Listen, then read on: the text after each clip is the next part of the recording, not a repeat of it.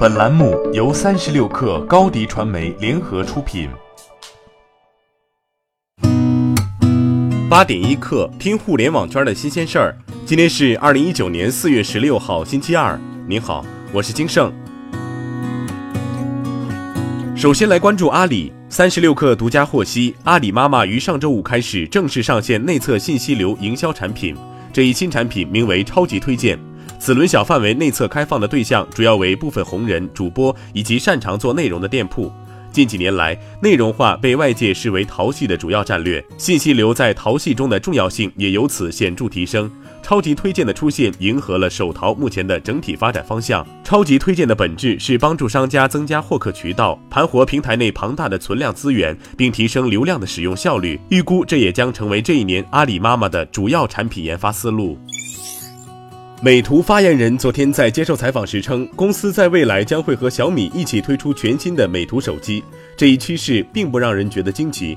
去年十一月，美图和小米达成了战略合作协议，小米将获得美图手机品牌和相关影像技术以及大部分智能硬件的三十年全球独家授权。手机业务停止后，美图的营收规模将大幅下降。二零一八年，美图的互联网服务业务及其他业务增速仅为百分之二十六点三，远低于前两年的增长。即使砍掉手机业务，它依靠现有业务扭亏为盈的道路，看上去依旧漫长。滴滴顺风车负责人昨天通过顺风车官方微博发布了滴滴顺风车致大家的一封信，信中公布顺风车五大整改方向：一。回归顺风车本质，尽全力抵制非法营运。二、去掉个性化头像和性别等个人隐私信息显示。三、用户准入信息筛查持续加强，尽最大努力杜绝人车不符。四、加大客服资源投入，提高客服处置能力。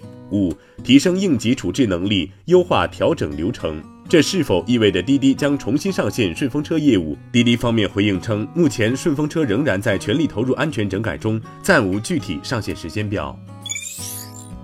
昨天，网络上盛传郭台铭辞任红海董事长的消息，对此，红海郑重否认。郭台铭此前表示，要拔擢优秀人才，淡化个人在公司色彩。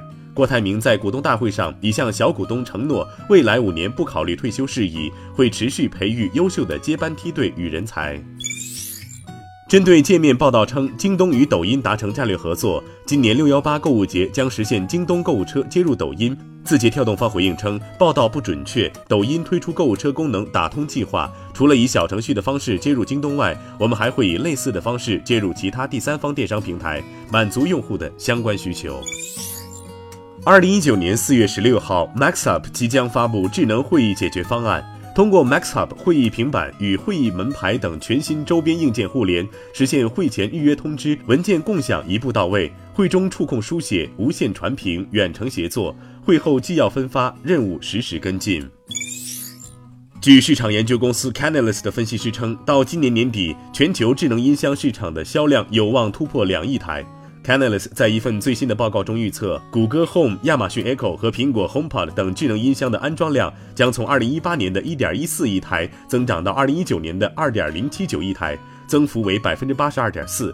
Canalys 还预计，到2021年，智能音箱的销量将超过平板电脑，达到6亿台。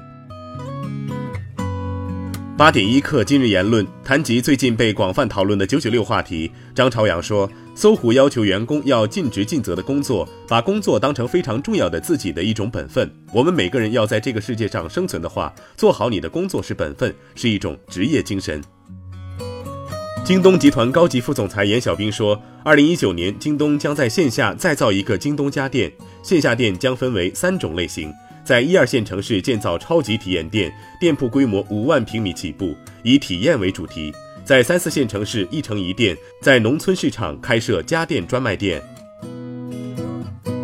好，今天咱们就先聊到这儿。责编：彦东，我是金盛，八点一刻，咱们明天见。